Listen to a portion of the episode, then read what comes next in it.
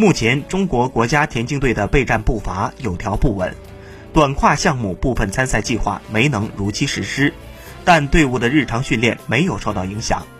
许周正在世界室内巡回赛波士顿站60米比赛中，以6秒68获得第三名。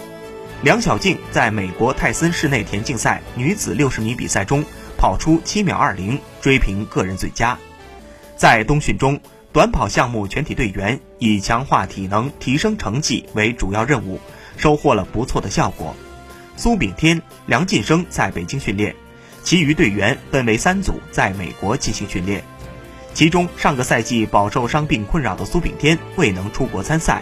他表示，冬训以治疗恢复为主，如今他的体能和速度已经恢复正常，若条件允许，会在五月出战赛场。